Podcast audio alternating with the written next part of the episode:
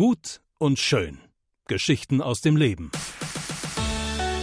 Der Podcast von ERF Pop und Stefan Hensch. In dem Dorf, in dem ich aufgewachsen bin, gab es an der Spitze des Berges ein Restaurant. Und in dem Restaurant gab es einen Spielautomaten, den nannte man Pinball. Und in jeder freien Minute wurde das komplette Taschengeld, was nicht in den Tank meines Mopeds ging, dort verspielt.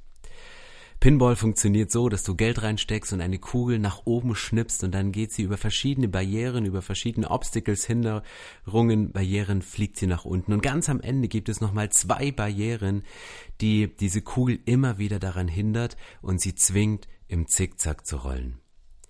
Und ich möchte das übertragen auf unserem Leben. Vielleicht läuft deine Lebenskugel und du hast gut gestartet und du hast einen guten Start gemacht. Im Moment fühlt es sich an wie Zickzack und du sagst, ich bin mitten im Leben angekommen. Manche Dinge sind gut, manche sind schön, andere fühlen sich nicht so gut an. Und die zwei Barrieren in unserem Leben, die unsere Lebenskugel oft im Zickzack laufen lassen, diese beiden Barrieren lauten wenn und die andere lautet aber. Und ich möchte euch heute motivieren, diese beiden Worte aus eurem Lebenswortschatz rauszustreichen, nämlich ein Leben ohne wenn und aber zu führen. Und ich glaube, dass dieses Leben in Verantwortung vor Gott extrem aufblüht. Wenn, was bedeutet wenn? Wenn ist eine Bedingung. Wenn ich woanders aufgewachsen wäre, wenn ich jünger wäre, wenn ich mehr Geld hätte, wenn ich mehr Mut aufbringen würde, wenn, wenn, wenn, wenn, wenn, wenn es andere Bedingungen, andere Umstände gegeben hätte, dann. Aber wenn ist ab sofort aus dem Wortschatz gestrichen. Und das zweite ist aber, und aber ist eine Entschuldigung. Ich würde ja, aber meine Frau. Ich würde ja, aber meine Kinder. Ich würde ja, aber mein Chef, aber meine Ausbildung, aber mein Pastor, aber, aber, aber. In beiden Fällen externalisierst du die Verantwortung für dein Leben. Aber ein Leben ohne aber, das führt dich zu deinem Auftrag, und ein Leben ohne wenn, das führt dich in die Wirksamkeit. Ein Leben ohne Aber führt dich in deinem Auftrag, führt dich zu deinem Auftrag und ein Leben ohne Wenn führt dich innerhalb deines Auftrages in die Wirksamkeit. Und ich möchte heute Paulus und Timotheus und ihr Verhältnis nehmen, um diese Geschichte zu entfalten, was das heißt für ein wirksames Leben, was den Auftrag lebt. Es gibt diesen Satz, wenn du schnell gehen willst, dann geh alleine, wenn du weit gehen willst, dann geh zu zweit.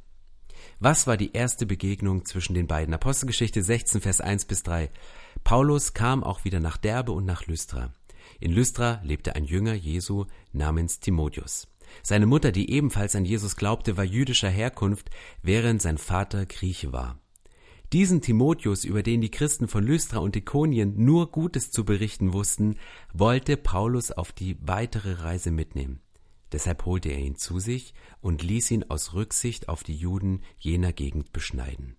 Denn sie wussten alle, dass er einen griechischen Vater hatte. Timotheus hätte an dieser Stelle viele Wenn und Aber in seinem Leben gehabt, um nicht mit Paulus zu gehen. Ich meine, das Erste, was Paulus mit Timotheus hier macht, er ließ ihn beschneiden. Er war dafür bekannt, dass sein Vater Grieche ist und was auch immer das für positive oder negative Auswirkungen damals hatte, aber der erste Akt, er ließ ihn beschneiden. Und Timotheus, der war zu diesem Zeitpunkt kein kleines Baby, er war zu diesem Zeitpunkt 20 Jahre alt. Wer von euch ist jetzt 20, so plus minus eins? Stell dir vor, ich frage dich, auf eine meiner Reisen mitzukommen mit Vision Ost nach Russland, um Hilfsprojekte und Kinderheime zu unterstützen. Bedingung dafür ist Beschneidung. Wir hätten ein recht transparentes Verhältnis miteinander. Aber Timotheus sagt hier nicht, hey Paulus, eine gute Idee, aber kann ich nicht mit, denn aufgrund meiner Herkunft ähm, werden mich die Juden da nicht ernst nehmen. Paulus sagt, kein Problem, wir schneiden das Aber aus deinem Leben heraus. Aber bist du bereit, in ein Ministry zu gehen und dich von deinem Leiter erstmal beschneiden zu lassen? Ja, ja, aber kein Aber, das existiert nicht mehr in deinem Wortschatz, weil ein Leben ohne Aber führt dich zu deinem Auftrag, ein Leben ohne Wenn führt dich in die Wirksamkeit. Timotheus hatte noch mehr solcher Wenns und Abers in seinem Leben. Paulus war sicher kein einfacher Leiter. Es gibt eine, eine Statistik, dass Leiter entweder einladend oder herausfordernd sind. Und ich schätze Paulus nicht als den einladenden Leiter, der eine Atmosphäre schafft und erstmal Kaffee trinkt, bevor er auf seine große Reise geht, sondern er ist ein herausfordernder Leiter und nicht sehr einladend, sondern er weiß den nächsten Schritt, er weiß die nächste Missionsreise, er weiß, welche Leute er braucht, wenn sie nicht passen, nimmt er sie raus und geht einfach weiter. Er ist ein herausfordernder Leiter und vielleicht nicht ganz einfach an mancher Stelle. Irgendwann in der Apostelgeschichte 15 streiten sich Paulus und sein Kollege Barnabas so heftig über eine Personalentscheidung, dass sie sich voneinander trennen. Es ging um Johannes Markus und der herausfordernde Paulus sagt, das Weichei, das nehme ich nicht mit, der hat uns auf einer vorangegangenen Reise im Stich gelassen. Barnabas, der meines Erachtens eher einladend ist, sagt, dann nehme ich ihn mit. Und unsere Wege trennen sich. Im Kapitel davor haben die beiden noch zusammen auf einem Konzil eines der größten theologischen Probleme gemeinsam gelöst. Und ein Kapitel später trennen sie sich. Die beiden haben auch eine gemeinsame Geschichte.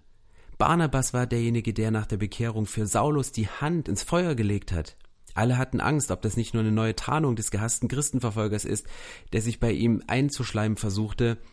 Aber Barnabas mit seiner einladenden Art sagte, Vertraut mir, ich begleite Paulus, ich bin sein Mentor. Ohne Barnabas wäre Paulus nicht das, was er ist, Paulus hat seine geistliche Karriere dem Barnabas zu verdanken. Und ich weiß nicht, wie es Timotheus mit diesem Wissen ging. Mit dieser Radikalität seines Leiters, mit der Radikalität dieses Paulus. Vielleicht dachte er, ich wäre so viel lieber bei Barnabas im Team. Da ist so eine so viel bessere Stimmung, es gibt so viel besseres Essen. Nicht, dass ich einen ein Fehler mache wie Johannes Markus und du Paulus, du kickst mich einfach aus deinem Team heraus. Timotheus hätte viele Wenn und Aber gehabt in seinem Leben. Aber was sagt Paulus über Timotheus? 1. Timotheus 4, Vers 12. Niemand hat das Recht, auf dich herabzusehen, nur weil du noch jung bist. Sei den Gläubigen ein Vorbild in allem, was du sagst und tust, ein Vorbild an Liebe, Glauben und Reinheit. Widme dich bis zu meinem Kommen mit ganzer Kraft dem Lesen der Heiligen Schrift, dem Ermahnen und Ermutigen der Gläubigen und dem Lehren. Lass die Gabe nicht ungenutzt, die dir Gott durch durch Gottes Gnade geschenkt worden ist. Du hast sie ja aufgrund eines prophetischen Wortes und unter Handauflegung der Ältestenschaft bekommen. Konzentriere dich also ganz auf diese Aufgabe. Lass dich durch nichts beirren. Dann werden die Fortschritte, die du im Glauben machst, allen sichtbar sein. Gib Acht auf dich selbst und auf das, was du lehrst. Halte dich treu an alle Anweisungen. Wenn du das tust, wirst du sowohl dich selbst retten, als auch die, die auf dich hören. Vier Dinge, sind wichtig aus diesem Bibeltext, wenn du ohne Wenn und Aber in deinem Leben weitergehen willst. Erster Punkt ist, lass Einschüchterungen nicht deinen Einfluss schmälern. Lass Einschüchterungen nicht deinen Einfluss schmälern. Niemand hat das Recht, auf dich herabzusehen, nur weil du noch jung bist. Es gibt auch Alternativen zu diesem Satz. Ich bin aber zu alt. Ich habe aber nicht die richtige Ausbildung. Mir fehlt aber das Charisma. Ach ja, aber existiert ja nicht mehr in unserem Wortschatz. Einschüchterung sind eine ganz miese Masche des Feindes und sie kommen in den eigenen Gedanken, in Aussagen von anderen, in eigenen Gefühlen und haben nur ein Ziel, dich davon abzuhalten, weit zu gehen. Sie kommen mal als wenn und mal als aber. Aber lass Einschüchterung nicht deinen Einfluss schmälern. Das zweite ist, lass dein Leben für dich sprechen. 1. Timotheus 4,12 Sei den Gläubigen ein Vorbild in allem, was du sagst und tust, ein Vorbild an Liebe, Glauben und Reinheit. Timotheus war einer der herausragenden Leiter der Bibel. Er leitete am Ende des Lebens eine der größten und einflussreichsten Gemeinden. Er war der Senior Pastor in Ephesus, eines der größten geistlichen Zentren, in denen tausende Menschen ein Zuhause fanden und viele bedeutende Ministries wurden dort gegründet. Er war als Pastor und Leiter sicher sehr wortgewandt, da er zu vielen Gelegenheiten sprechen musste, aber du findest nicht ein einziges Wort, was aus seinem Munde kam, irgendwie in der Bibel aufgeschrieben. Er hat keinen Brief geschrieben, von ihm wurde keine Predigt abgedruckt und es gab nie ein Zitat von ihm auf Instagram. Alles, was wir über Timotheus wissen, wissen wir über andere. Der Arzt Lukas, der die Apostelgeschichte geschrieben hat, das, was Paulus über ihn sagt und das, was Paulus an ihn geschrieben hat. Alle anderen Briefe der Bibel, mit Ausnahme von zwei kurzen Briefen, nämlich an Titus und Philemon, waren Briefe an Städte und ganze Regionen, an Galatien, an Ephesus, an Philippa, Kolosser. Paulus nahm sich die Zeit, zwei ganze Briefe an Timotheus zu schreiben. Aber kein einziges Wort, was Timotheus je gesagt hat, ist irgendwo abgedruckt. Aber das, was andere über ihn sagen, das spricht so viel lauter. Was andere über dich sagen, spricht so viel lauter. Ich möchte ein Beispiel erzählen. Ein, ähm, ein Chef gab vor seiner Rente seinem Vorarbeiter ein Projekt. Und der Vorarbeiter bekommt die Pläne und denkt, ach du Schreck. Mein Leben lang habe ich Häuser gebaut, aber das ist das komplizierteste Haus, was ich jemals bauen musste. Da hat mein Chef seine ganze Lebenserfahrung reingesteckt. Er hat es auf den neuesten Stand der Technik gebracht und der Vorarbeiter denkt, ach, was soll's, ich gehe eh bald in Rente, damit es schneller geht, mache ich das Fundament halt nicht ganz so tief, das reicht schon. Ist auch völlig übertrieben, so viele Strom- und Datenkabel in die Wand zu ziehen, die Hälfte reicht auch. Ach, wenn die Dämmung im Dach nicht überall gleichmäßig äh, ausgefüllt ist, egal. Und wenn die Dampfsperre nicht zu 100% verklebt ist, ist auch okay. Es wird in Rekordzeit fertig und er geht zum Chef und übergibt ihm den Schlüssel. Der Chef hält den Schlüssel in seiner Hand und sagt, Sie sind über viele Jahre mein bester Vorarbeiter gewesen, der treu einen guten Job gemacht hat. Ich bin Ihnen so dankbar für alles, was Sie für mich und meine Firma getan haben. Aus dem Grund hatte ich mir überlegt, dieses letzte Haus, was Sie gebaut haben, Ihnen als Dank zu schenken. Hier ist der Schlüssel, es gehört nun Ihnen. Du baust dein eigenes Haus mit allem, was du machst. Nicht nur mit dem, was du über dich sprichst, baust du dein Haus, sondern auch mit dem, wie du über andere sprichst. Du baust dein Haus. Ich kenne ein Ehepaar, die seitdem ich sie kenne immer am Rand verschiedener Kirchen und Gemeinden stehen und immer wieder gut analysieren konnten, was gerade nicht so optimal lief. Mit dem, wie sie darüber gesprochen haben, haben sie nicht nur das Haus Gottes nicht gebaut, sondern sie haben ihr eigenes Haus gebaut. Und jetzt stehen sie als Rentner da und stellen fest, unser eigenes Haus steht auf einem recht wackeligen Fundament. Das ist eine ziemliche Ruine. Und jeder, der sie kennt, verbindet mit ihnen das Reden über andere. Und dabei ist ihr eigenes Haus auf der Strecke geblieben. Mit allem, was du sagst, baust du dein eigenes Haus. Mit allem, was du tust, baust du dein eigenes Haus. Mit jeder Reaktion auf berechtigt schräge Situation baust du dein eigenes Haus. Lass dein Leben lauter sprechen und lass dein Leben für dich sprechen. Der dritte Punkt, den wir hier rauslernen können, ist, sei nicht halbherzig in deiner Persönlichkeitsentwicklung. 1. Timotheus 4, Vers 13, widme dich bis zu meinem Kommen mit ganzer Kraft dem Lesen der Heiligen Schrift, dem Ermahnen und Ermutigen der Gläubigen und dem Lehren. Wenn du weit gehen willst, ist es nicht nur entscheidend, woher du kommst und wohin du gehst, sondern auch, wie du deinen Weg gehst. Wer von euch liest regelmäßig in der Bibel? Manchmal stelle ich diese Frage und ich denke so, kein Wunder, dass der geistliche Zustand unserer Stadt so desolat ist. Kein Wunder, dass Kirchen so kraftlos sind. Kein Wunder, dass in unserem Land Gott nicht im Mittelpunkt steht, wenn Christen nicht mehr die Bibel lesen. Dein geistliches Leben ist der zentralste Teil in deiner Persönlichkeitsentwicklung. Aber vernachlässige nicht die Gottes Gabe in dir. Vernachlässe nicht Gottes geschenkte Gabe in dir. 1. Timotheus 4, Vers 14. Lass die Gabe nicht ungenutzt, die dir durch Gottes Gnade geschenkt worden ist. Du hast sie ja aufgrund eines prophetischen Wortes und unter Handauflegung der Ältesten bekommen. Es gibt einen Unterschied zwischen Platzierung und Positionierung. Der Platz ist der größere Raum, in den du gestellt bist. Deine Gemeinde, deine Familie, deine Kleingruppe, deine Firma, dein, deine, deine Kita, deine Uni, in der du zu Hause bist. Und innerhalb dieses Platzes positioniert Gott dich. Und das kann er nur in Zusammenarbeit mit dir. Das kann er nur in Zusammenarbeit mit einem Menschen, der dich begleitet. Das kann er nur, indem du deiner Entwicklung einen Raum gibst, dich zu entfalten.